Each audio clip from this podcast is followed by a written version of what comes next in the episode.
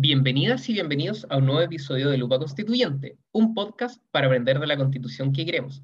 Por acá les habla Fabián Santibáñez y hoy me acompaña la candidata por el Distrito 14. Recordemos las comunas del Distrito 14, Alhue, Buin, Caleretango, Curacaví, El Monte, Isla de Maipo, María Pinto, Padre Hurtado, Paine, Peñaflor, San Pedro y Talagante la candidata Sandra Saavedra, ella es médico veterinaria de la Universidad de Chile, entre alguna de, su vía laboral, fue jefa del Departamento de Calidad de Vida y Relaciones Laborales de Subsecretaría de Redes Asistenciales del Ministerio de Salud. También fue miembro del directorio de la empresa portuaria Talcahuano y además ella es militante del Partido Comunista. Bienvenida Sandra, ¿cómo estás? Hola Fabián, muy bien. Y tú, muchas gracias por, por invitarme al espacio. Eh, todo espacio en que podamos debatir, en que podamos eh, mostrar las ideas que tenemos para este proceso histórico eh, son importantes. Así que te agradezco. Muchas gracias. Efectivamente, esa es la idea que la gente puede escuche el podcast y pueda hacerse bien una idea y, y puede decirme, ¿sabéis qué? Me gusta o no me gusta esta candidata y, y, y, echarle para adelante. Si la idea es que la gente se entusiasme con la constituyente. Voy a partir por eh, estuve viendo ahí en tus redes sociales que tú te defines como feminista. Y te pregunto, desde la, desde la ignorancia que tiene cualquier hombre, ¿qué es ser feminista en el tiempo de hoy y qué te define a ti como feminista que podría tener otras personas que, otras mujeres que también se definen feministas, pero, pero piensan totalmente diferente a ti? O sea, hay gente desde centro que es feminista, gente hasta de derecha que es feminista. Entonces, ¿qué es ser feminista para ti? ¿Y qué sería llevar este feminismo a la constitución? Mira, yo eh, primero hay que sacar la caricatura de, la feminista como antihombres. Eh, la, lucha del, feminismo no es en contra del hombre, sino es, es una lucha eh, para poder insertarnos en igualdad. En igualdad no solo de derechos, sino que de garantía de derechos en igualdad de acceso. Eh, nosotros pensamos de que esta constitución tiene que ser feminista en todos sus espacios, pero ¿por qué? Porque nosotros hemos sido más relegadas eh, y eso lo podemos ver, por ejemplo, en el contexto de la pandemia. Las mujeres hemos retrocedido 10 años en nuestra inserción en el mercado laboral. ¿Por qué? Porque nuestros trabajos son más precarios, son más inestables, son eh, más mal remunerados y además nosotros estamos a cargo de un rol eh, muy importante para la sociedad que es el cuidado de terceros. Eh, cuidado de terceros que llámese niños, adultos mayores o personas no autovalentes, que en general las mujeres hemos sido las que hemos estado a cargo de ese cuidado. Entonces, esta constitución lo que tiene que buscar es que no importando el género o, la orientación sexual, lo que sea, eh, tú no estés, no seas como eh, una categoría B de, eh, de habitante. Entonces, en ese sentido, nosotros queremos avanzar en varias cosas. una es en términos del derecho al trabajo, es que nosotras en el fondo seguimos persistiendo en que no se hagan diferencias eh, en, el tema de igual trabajo, eh, igual, eh, igual salario. ¿Y eso se puede dejar en la constitución? sí, se puede dejar establecido de que no se puede, en el fondo no se puede discriminar de ningún tipo de cosas, pero se pueden hacer cambios que, son, que son importantes. Por ejemplo, podríamos decir que en, todo nivel eh, de las instituciones, de los gobiernos institucionales, debe haber paridad. Yo estoy por las cuotas de género. Eh, el sistema político, eh, social chileno es muy de hombres, ¿ya? son redes, redes que han construido los hombres porque mm. han sido los que están en el poder. Entonces nosotros queremos disputar espacio en ese poder y, y, estar. Eh, lo vivimos, por ejemplo, en los directorios. En los directorios se hicieron, en los directorios de las empresas públicas, se hicieron eh, cuotas, cuotas de mujeres, eh, que al menos en todos los directorios debe haber un 40% de mujeres. Eso fue una norma que dictó la presidenta Bachelet en su segundo, en su segundo gobierno. Disculpa que te interrumpa. Pero cuando tú ibas a, ver, cuando tú ibas a ver las gerencias de eso, de esas eh, empresas, eran puro las gerencias eran puros hombres. Entonces al final el sistema igual estaba administrado por puros hombres. Eh, después, otra, otra propuesta es eh, que, por ejemplo, el cuidado, el cuidado infantil, como que no esté anexado a las mujeres.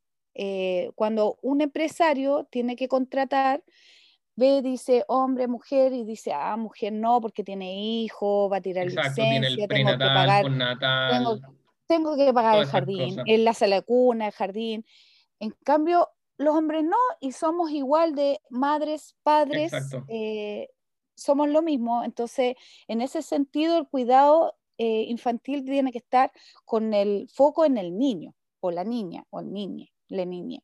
En el sentido de que ya no puede ser una, como, como una mochila, una carga, un yugo que se le pone a la mujer, para eh, que la, lo cual la limita en su incorporación al mercado laboral o, en el desarrollo de su vida. Y, y, yendo un poco a lo que decía de, esta, de la paridad, entonces tú propondrías que como esta constituyente va a ser paritaria, que los próximos congresos, ya sea Cámara de Diputados o el Senado, sean paritaria también, sea como igual a la constituyente. Perfecto. y, otro órgano, me imagino, no sé, estoy especulando, así como el, los consejos, el Poder Judicial, el Consejo, todas esas cosas.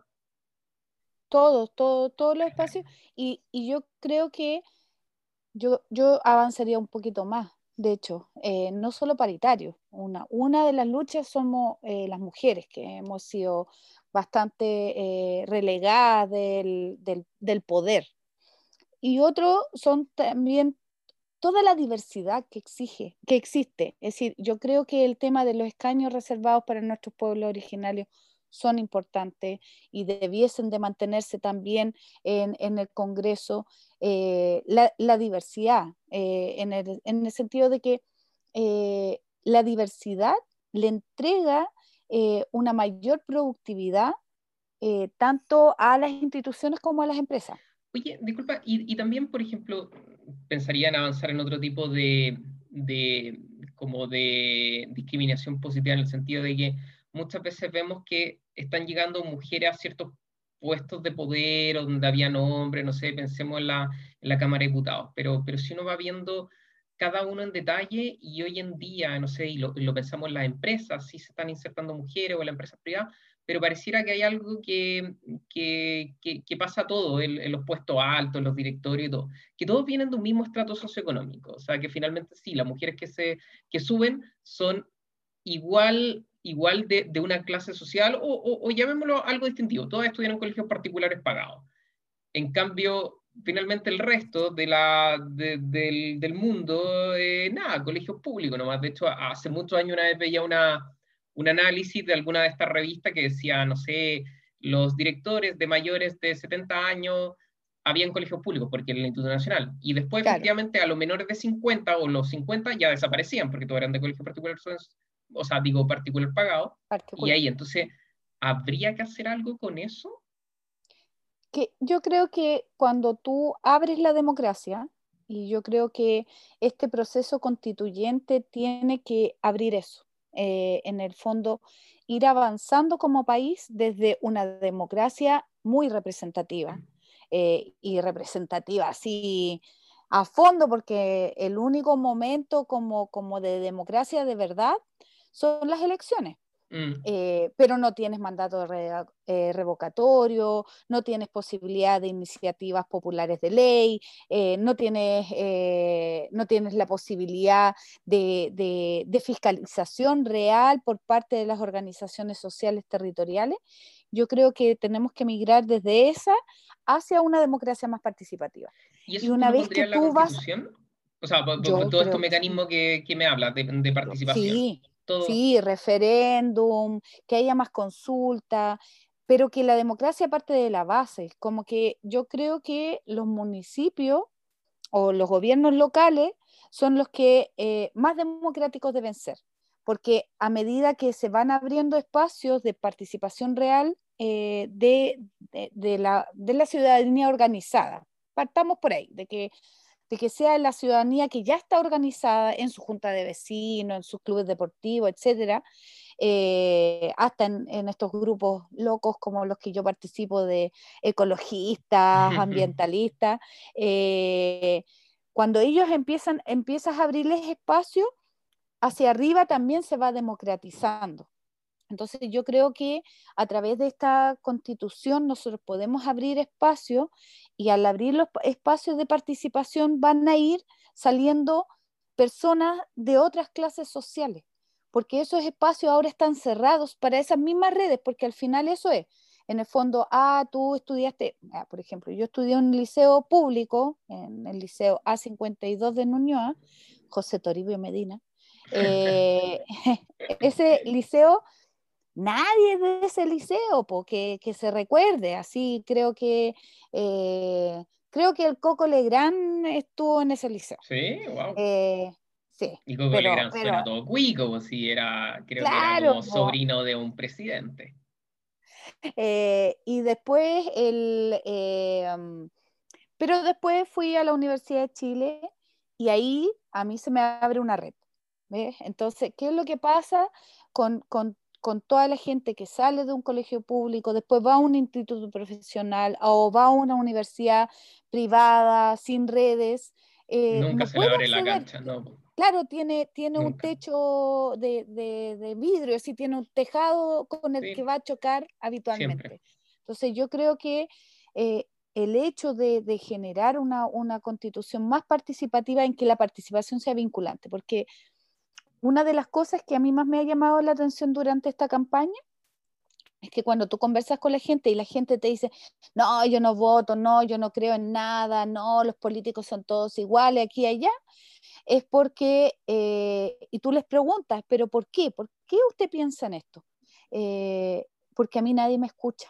Yo no tengo ningún espacio para decir mi dolor, eh, entonces es, como ese, el, no tener espacio, de que todos los espacios son tan acotados, tan cerrados, esta participación como un poquito de mentira, porque es una participación en que se hace cierto nivel de escucha, pero al final de eso no sale mucho. Entonces yo creo que eh, en, la misma constitución tiene que abrirse la puerta para, una sociedad más participativa, que no le tengamos miedo. ¿Y, tú, y tú, o sea, tú estarías dispuesta, por ejemplo, a abrir plebiscito, consultas vinculantes sobre temas temas finalmente que, que, salen, o sea, desde, me imagino, desde deberíamos tener aborto, aborto libre o no, no sé, deberíamos tener eutanasia o no, y también estarías dispuesta, por ejemplo, que salieran temas que quizás no, no comulgan con tu ideología, no sé, estoy especulando, así como, como lo que estaba diciendo la derecha hace poco, eh,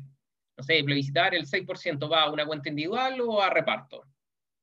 Sí, es decir, yo creo que eh, teniendo, pero, pero que no sea solamente el hecho de ir a votar, sino que teniendo los espacios de debate necesarios, yo creo que son ejercicios que nosotros tenemos que hacer, porque efectivamente eh, esto, eh, el hecho de que no tengamos los espacios de participación vinculante, de debate, de debate político. Es decir, aquí también está de por medio el volver como a reencantarnos con la política, con la política de calle, no esta política como de una élite política, sino que la política como eh, de los movimientos sociales, la política de barrio. Eh, cuando tú tienes esos espacios, obviamente después puedes ir a una consulta. De hecho, yo estoy de acuerdo, por ejemplo, con la revocación de mandato, no solamente porque no hagan la pega aquellos representantes que son elegidos, sino que también porque no cumplan su programa, por ejemplo. Porque ese es otro dolor que tiene la gente, es que nos dice, ah, pero es que, mira, están en campaña y nos prometen esto, esto, mire, aquí yo tengo los papelitos que a mí me entregaron tal año y, y mire, nos prometieron esto, esto, esto, y salieron elegidos y no lo hicieron. Sí, pues, se promete el oro y el morro. Claro, pues, que no, no se puede hacer, eh, seguir haciendo eso, sino que si tú prometes algo que lo cumplas. Oye, y, que no te puedas dar como vuelta la chaqueta entre medio de... Obvio. Oye, y, hablando de, participación y todo, ahí te, pregunto bien abiertamente, o sea, más allá de la polémica que se generó, esto de que Jaude decía, sí, vamos a rodear la constituyente, ¿qué, qué rol le, le corresponde a la gente de participación durante la constituyente, durante lo que se pueda hacer, más allá de que hagan haya una marcha por un grupo que diga, no, yo quiero ver A, yo quiero B, yo quiero C. Entonces, ¿cómo, cómo, se podría integrar a la gente para que se sintiera partícipe de la redacción de la Constitución? Mira, yo creo que eh, una de las primeras cosas que tiene que hacer eh, la constituyente es abordar el reglamento. Y parte de ese reglamento yo creo que tiene que ser mecanismo de eh, participación vinculante. Es decir, no puede ser una participación eh, como de mentira, sino que tiene que ser una participación vinculante desde los territorios, desde las organizaciones sociales, territoriales, sindicales, eh, los cabildos, las asambleas territoriales que se fueron creando en distintas comunas. Yo creo que eso, y yo creo que eso es lo que nosotros llamamos como rodear la, la convención en el sentido de que eh, si nosotros no generamos espacios de, participación vinculante, de nuevo vamos a ser 155 personas, que claro, con paridad, que también ahí va a haber un ordenamiento distinto que el actual Parlamento, pero van a ser 155 representantes, que igual es una élite, porque al final, para ser candidato eh, o candidata o candidate, eh, igual tienes que tener cierto nivel de, formación, ciertas redes, cierta vinculación con la política. Y algo de Luca, eh, o, muchos amigos. Exacto, de los dos. Y, y, claro, tener cierto nivel de apoyo. Entonces, yo creo que, que a, eso, a eso vamos, de que al final esto se generó porque, porque Chile se movilizó, presionó y presionó fuertemente mm. para que se generara eh, la voluntad política de, de, todas las partes para cambiar la constitución. Pero sí, ahora no, no se mantiene como ese, ese, no, no el mismo nivel de, presión, digamos, pero sí la inquietud de que, de que la gente quiera eh, estar metida en, el, en la constitución o en este proceso constituyente, eh, yo creo que no, no, van a haber cambios profundos como los que espera la gente. Efectivamente, yo, yo, creo que a mi parecer, no sé, el último ejercicio que se hizo durante el segundo gobierno de HLE, donde se hicieron estos como cabildo autoconvocado, funcionó. Yo escuché a harta gente, incluso yo mismo participé en uno, fue un ejercicio bastante agradable, bastante entretenido y que yo creo que si la gente se la escucha siempre, yo creo que hay mucha gente que, se, quiere participar. Oye, y yendo ya un poco a lo que tú piensas, por ejemplo, ya la constitución misma, eh, siempre se ha hablado de este, que, que se puede cambiar el sistema, el, el, sistema de gobierno, presidencial, semipresidencial, parlamentario. ¿A ti cuál te gusta de esto? Yo me, inclinaría a un sistema semipresidencial. Es decir, que eh, en el fondo sigamos teniendo un presidente electo, pero eh, darle más protestades y, más espacio al, Parlamento, en el sentido de que sea aquellos que eligen un, vicepresidente eh, y que en el fondo hay ahí como como más nivel de, incidencia eh, en la política pública. este, como, como, como sobre presidencialismo, es decir, como que este de que el presidente es como un rey casi mm. acá en Chile eh, y que no es solamente el presidente del país, si esto se practica en todos los niveles, es decir, cuando vaya a hablar con una junta de vecinos. Sí, el presidente, sí. Ay, entonces, como que nosotros, el presidente del curso, el presidente de la federación, es como esto de que es. y el, resto de los cargos da lo mismo. Sí, eh, y, el resto, eh, yo creo que es un ejercicio que tenemos que ir cambiando paulatinamente. Y, y como te decía antes, yo creo que esto es parte del ejercicio democrático que nosotros tenemos que ir avanzando. Sí, somos una sociedad como súper reprimida en la, en la participación, somos como buenos para reclamar para el lado. Sí, no sé, es verdad. O sea, es como el, típico cliché de la persona gritando al fondo de la micro. Sí, así es. en vez de atreverse a decir, oye, esto no me gusta. Sí. Oye, y, yendo un poquito a lo, a lo que dices, entonces, Tú, tú, dices que el Parlamento elija a un, a un primer ministro, a un vicepresidente, y ese cohabite con el presidente directamente electo, el presidente tendría menos funciones, ¿cómo sería? Que el, que el presidente tenga menos poder. En el fondo tú redistribuyes el, poder, eh, además de que, eh, de que yo creo de que los, parlamentarios también tienen que tener la posibilidad de llevar adelante proyectos de, de ley que eh, involucren presupuesto. Es decir, esto de que eso es ahora solamente lo puede hacer el Ejecutivo, eh, a, mí, a mí me parece que coarta mucho eh, el, ejercicio legislativo y que también hayan eh, proyectos de ley que lleve adelante el Parlamento que sean de origen popular. ¿Y este, y, este primer ministro, disculpa, tendría que elegirlo quién? ¿El Parlamento mismo? Aparte como el Parlamento mismo, al final es como una pirámide de... Y, esto no sería, disculpa, pero, pero sería como, no sé, nosotros tenemos una, una, una tradición o, el, o, el, país dice, ¿sabes que yo elijo al presidente y yo voto por el tipo que tiene más poder? Así como ya, ok, elijo el rey, pero voto por este rey para que tenga más poder. ¿No se sentiría la gente un poquito, un poquito como, como que se la bypassean? Dice, yo no voté por el primer ministro, este primer ministro está ahí, pero yo no voté directamente por, por él. Y quizá al mismo tiempo sepa, piense, oye, yo voté por este presidente y más encima estoy manteniendo un tipo que lo único que hace es como, es que me representa fuera de Chile. ¿Para qué le voy a pagar tanta plata a una persona para eso? O sea, no tenemos rey. Entonces, como que me sentiría como, oye, acá la plata se está mal usando para tener una figura más decorativa, que no, no, no hace, y un primer ministro que sí tiene, pero no lo elegí directo. o sea, esta misma participación de que me habláis, de repente la gente no se sentiría mal.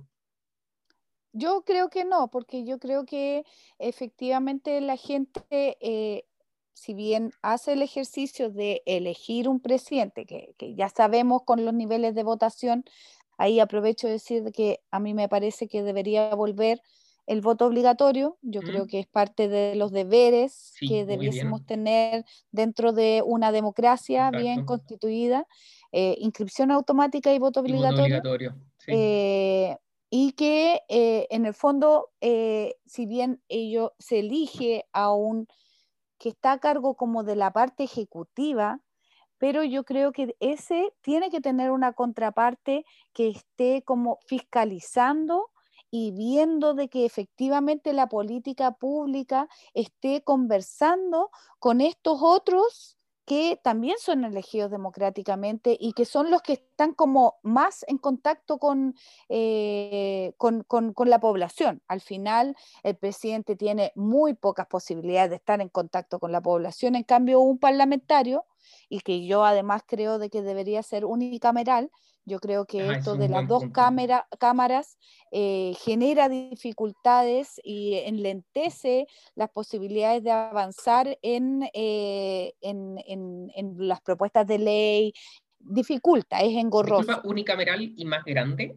¿O con la misma Unicameral y más grande, sí. Yo creo que efectivamente tener eh, cámaras tan pequeñas, igual es como lo, lo, lo, lo, que yo estoy viviendo ahora, si tengo eh, un distrito, el distrito 14, que son 14 comunas muy lejanas una de otro, y, imagínate para un parlamentario tratar de estar presente en todas las comunas eh, en su semana distrital. No, es, es un caos.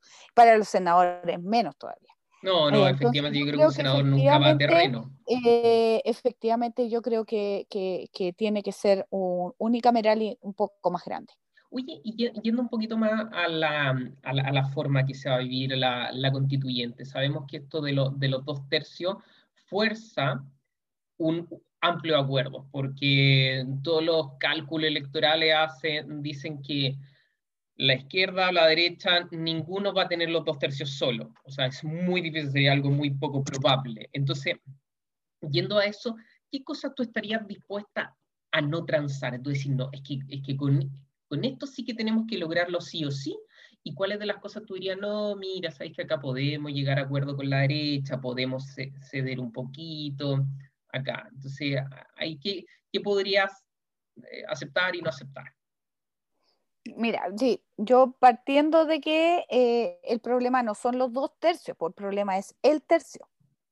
Es un tercio, es un tercio el que puede frenar eh, cualquier diálogo en el fondo o, cualquier negociación.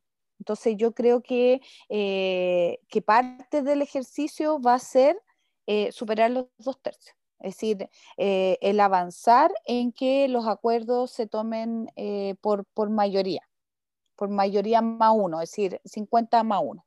Eh, yo creo que eso es posible todavía avanzar en eso. De hecho, hay, hay un proyecto de ley que, trata de avanzar en eso. No, no, sí, pero, pero, yo creo que... Disculpa que te, ahí te, te, retruque, pero, pero es como imposible, o sea, dudo de, o sea, ya la derecha ha dicho que no, que ni, ni por si acaso está bajo el tema de los dos tercios, eh, o sea, porque obviamente, o sea, hay un sector que dice yo quiero mi tercio y no lo va a soltar por nada del mundo, entonces parece que va a ser así, entonces, ¿cómo, cómo se hace en la práctica? O sea, porque hay que negociar o hay que ceder. Yo creo que hay cosas que nosotros no podemos ceder. y es el mandato que el mandato que en el fondo la, población nos está dando. De qué manera nosotros avanzamos en tener una sociedad más equitativa, eh, con menores índices de desigualdad. Y yo creo que parte de eso es que los derechos sociales estén garantizados más allá de cuánta plata tú tienes, es decir, superar el Estado subsidiario. Eh, yo creo que eso es eh, lo más importante. Entonces ahí tenemos Perfecto. O sea, los eh, no se transan. Claro, que ahí hay, hay cosas que, que, por ejemplo, el tema de la salud, salud oportuna, de calidad, pública, si tú quieres contratar un seguro, eh, privado mm. por el lado, está bien, pero que no dependa de eso tu posibilidad de salvar tu vida o no. Eh, después la educación, lo mismo para la educación. Es decir, el Estado debiese financiar a la educación pública porque es una educación que es más transversal la educación privada son proyectos educativos que tienen, eh, es un proyecto, es decir, es un proyecto que, puede ser en el fondo eh, ideológico, no laico, poco participativo, hay de todo. Eh, en, en el acceso a la vivienda, es decir, el problema de vivienda acá en el distrito, por ejemplo, es pero, pero tremendo. Es decir, eh, la, posibilidad de poder acceder a una vivienda digna, conectada, eh, cercana, en, con, que te dé seguridad. no, imposible en todo eh, Santiago, si eso, lo, eso efectivamente está pasando. Hoy en día el es cosa de, ver el, nivel de construcciones que hay, pero, pero viene una construcción y, todo se compra para renta, o sea, para, para, finalmente alguien que compre un piso entero, 10, 20 departamentos, sino la torre entera y lo arrienda. Y, y listo. Entonces, sí, y, las casas de subsidio de 45 metros cuadrados, muy alejados, muy desconectados. Eh, es decir, acá nosotros que somos como comunas dormitorios que nos llamamos, porque mucha gente eh, reside acá, pero trabaja en, otras comunas distantes, eh, y, eso, pero es porque acá la opción de encontrar una vivienda a un precio que todavía se puede pagar, además las casas de subsidio se hacen acá, entonces el, tema de la conexión es muy importante también. No, y, eh, efectivamente, como tú dices, la concentración también de los trabajos, o sea, no, eh, eh, es impresionante cómo uno va al metro Tobalaba en la mañana y trabaja todo Chile ahí. Y, te va a un lugar a, no sé, en Gran Avenida, que supone que igual es céntrico finalmente, y no, no, no, no hay puesto, no hay oficina, no hay grandes, entonces como que todo el trabajo se concentrara en dos comunas, o sea, Santiago Centro, Providencia y una parte de Las Condes. Claro, entonces ahí tiene que haber la posibilidad de eh, una, descentralización real. Y las otras cosas que yo creo que, que, no, que no transaría eh, es el tema de la protección del medio ambiente.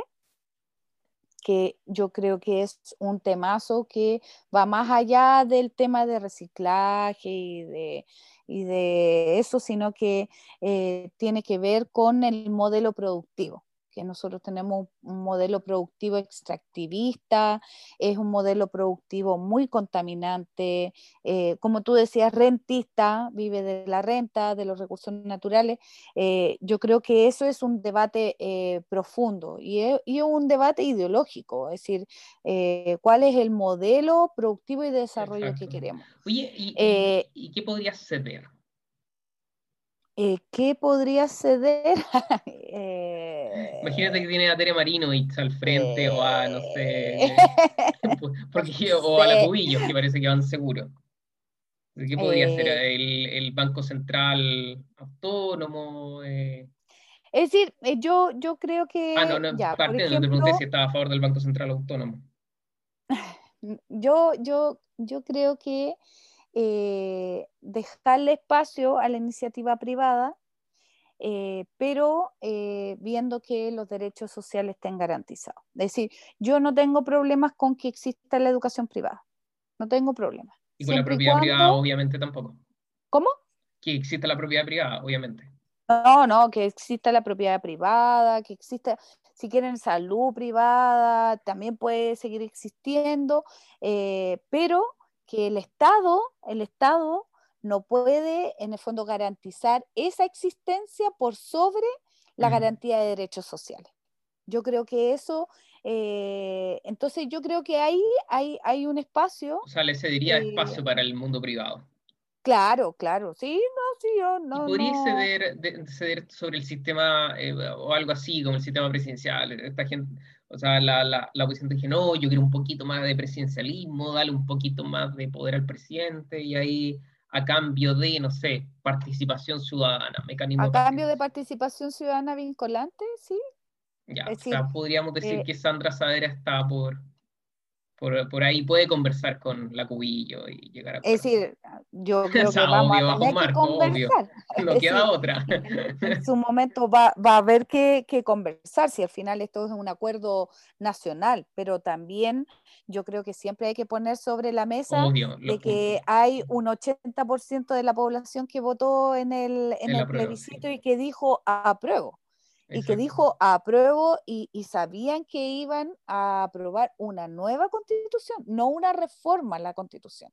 Entonces yo creo que esa fuerza se tiene que demostrar en esta elección también. Eh, entonces, eh, claramente eh, es complejo el momento que estamos viviendo. por el tema de la pandemia, por, por las posibilidades de poder darse a conocer a toda la población es súper difícil. Oye, y, el, y yendo a, ya uno de los últimos puntos, el, el, Poder Judicial, ¿tú le harías algún cambio o lo dejarías como está? Eh, yo creo que tiene que haber un, ¿cómo se llama? El, mm, el defensor del pueblo. Ya. Eh, y yo creo que tenemos que avanzar en eh, en demostrarle a la, a la población de que nuestro sistema judicial no es desigual, como lo siente la mayoría de la gente. Y en eso, disculpa, ¿avanzarías, por ejemplo, a jueces elegidos, así como creo que como, lo, como en Estados Unidos tienen algo medio parecido, donde hay, hay ciertos jueces que se votan? Sí, podría ser. Yo también avanzaría con el tema de paridad. Eh, no pensando de que las mujeres somos totalmente distintas, porque como tú dices, igual eh, los jueces, juezas pertenecen a una élite, ¿sí? una, una élite que pudo estudiar y que pudo avanzar para poder llegar a ser jueces, pero sí, es decir, yo, eh, yo revisaría de qué manera poder hacer más democrático y de qué manera tú le puedes garantizar de que eh, no va a haber diferencia entre lo que llamamos un, eh, un delito eh, normal, un hurto, por ejemplo, respecto de un delito de, de, cuello y corbata. De cuello y corbata, sí. Claro, que, ya, en el sabemos que acá en Chile son clases de ética.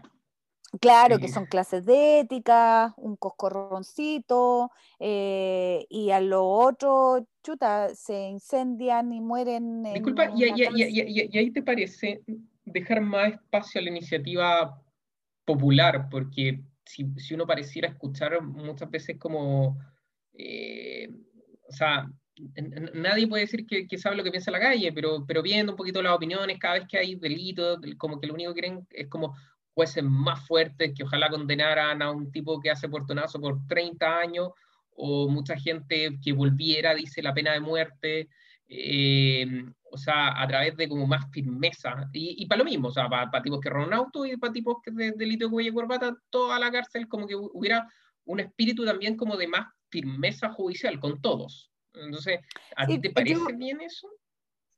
no, la verdad es que no, la verdad es que no, porque eh, la verdad es que eh, yo creo que eso es parte del, mismo, de este mismo círculo vicioso, es decir, en el fondo la gente se siente desprotegida, entonces dicen, ah, es que quiero más firmeza, es que quiero, ay, cómo los pagos están ahí, o carabineros de Chile están ahí en Plaza de Dignidad, y va, y le sacan los ojos a la gente, y ahí sí tienen gente, ahí sí tienen personal, y acá vienen al barrio, oye, si aquí es todos los días que llega, llega producto, po.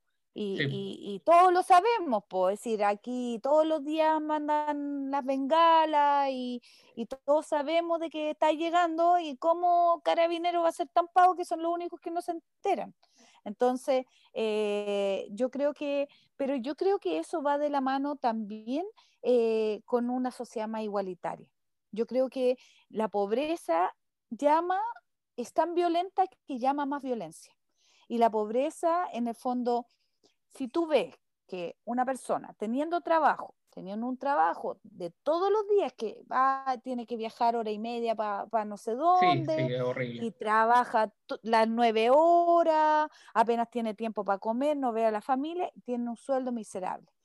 Y resulta que su familia pasa por el eh, por, por, por la, la, la, encuesta y que y, y es pobre.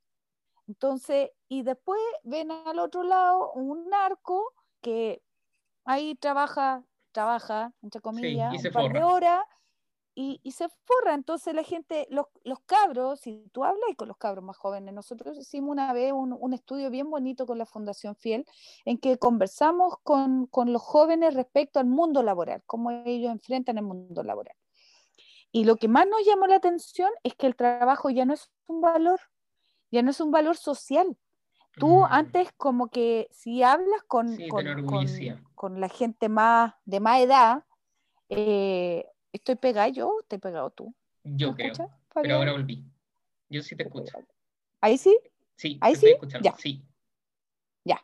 Eh, antes tú, tú en el fondo, el trabajo era como una forma también de integrarte socialmente. Ahora ya no.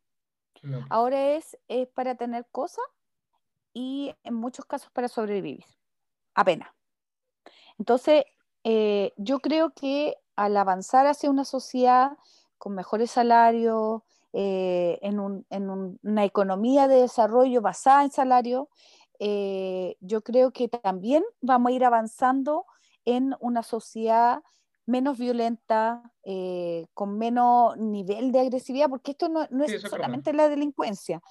es, como salir y, y, agarrar bocinazos con la persona y como que todo el mundo claro, no, y, bajarte del auto. como que todo el mundo es chorizo hoy en día. Sí, entonces yo, yo, yo creo que, eh, que esto, esto no, no, tiene que ver solamente con eh, más seguridad en las calles, sino que tiene que ver cómo tú construyes comunidad en este tema de los barrios, de que los barrios tienen que tener espacios, espacios que sean propios de la comunidad.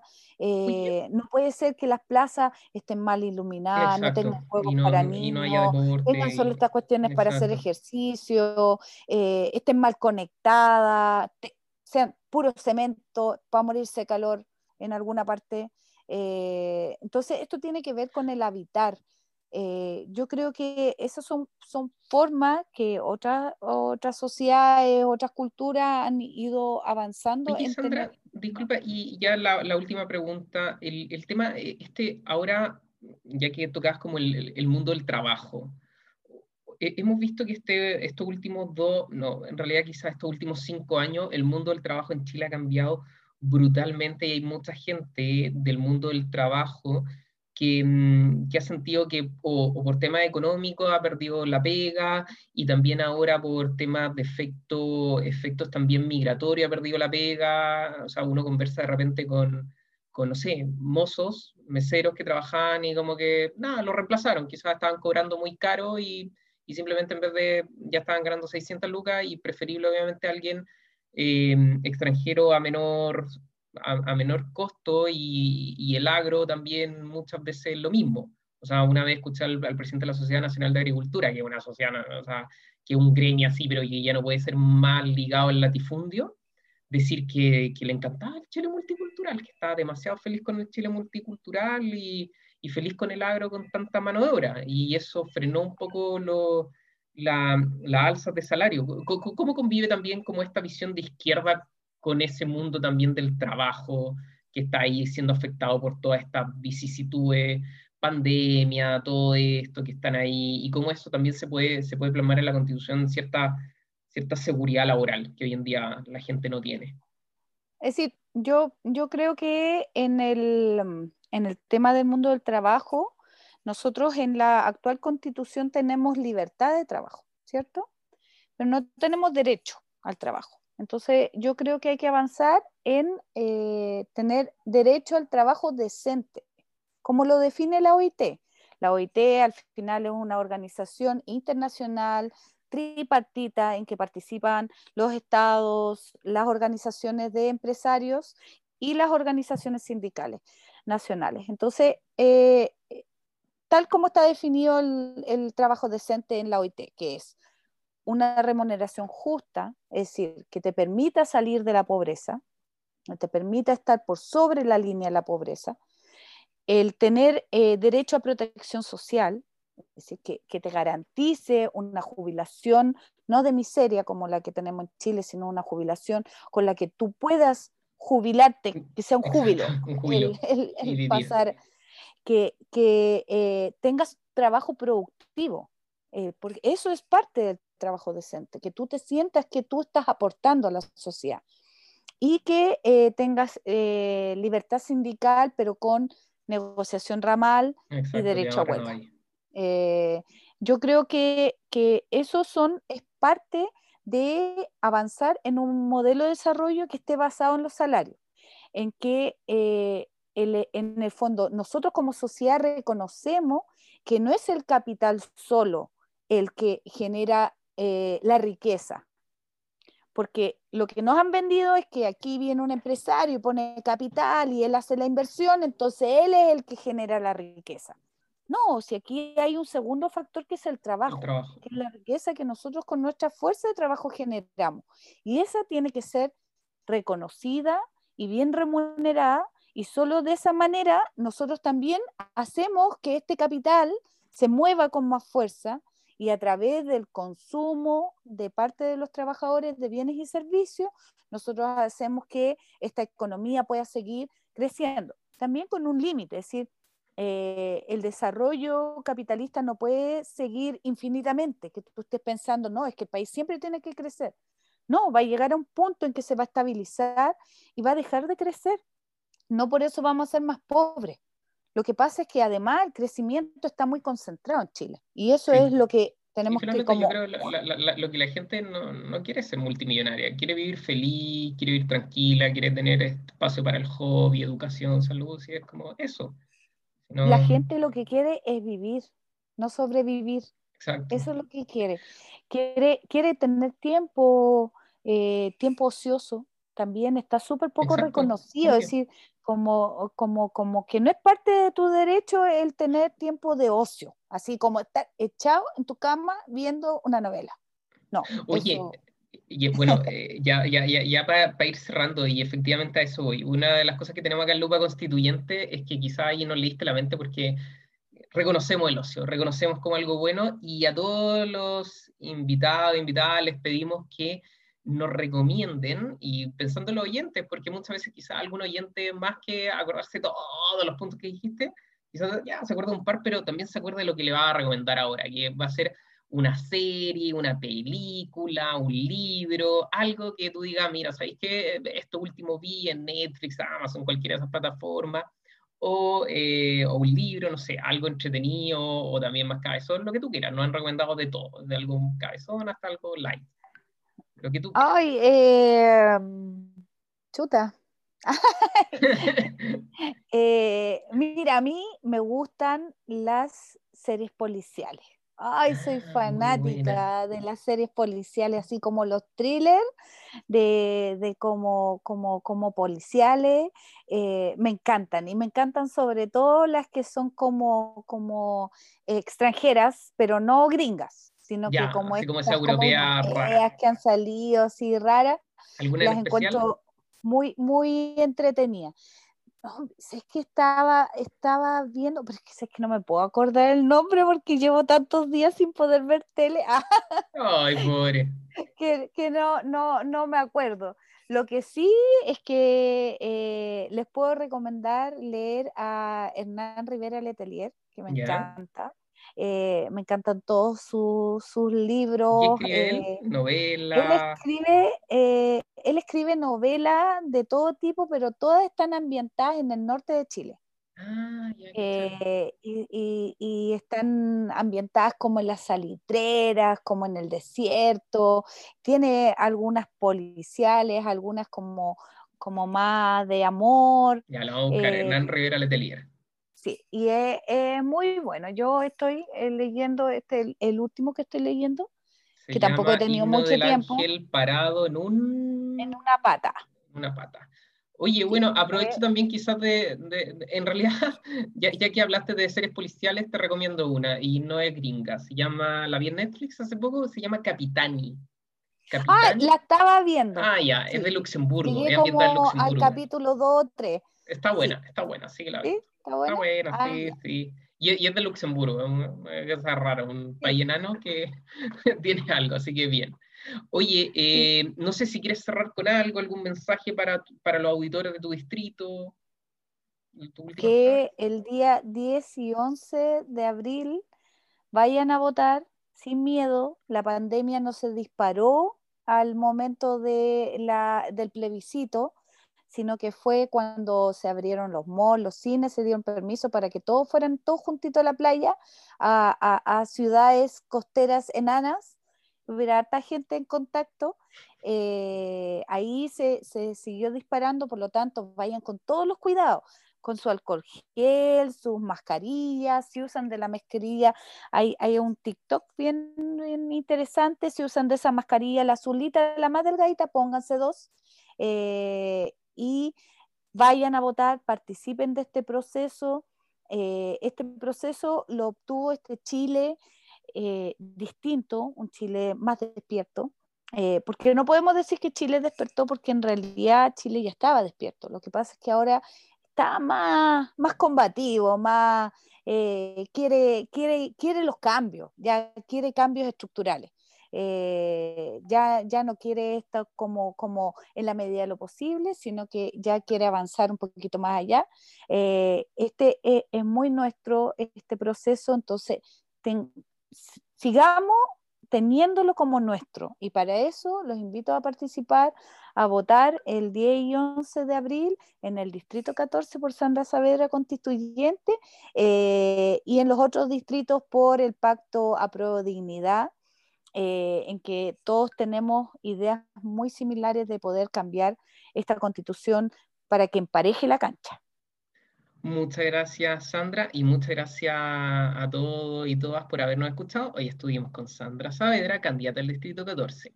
Nos vemos en el próximo podcast de Lupa Constituyente con más invitados, invitadas y nuevos temas.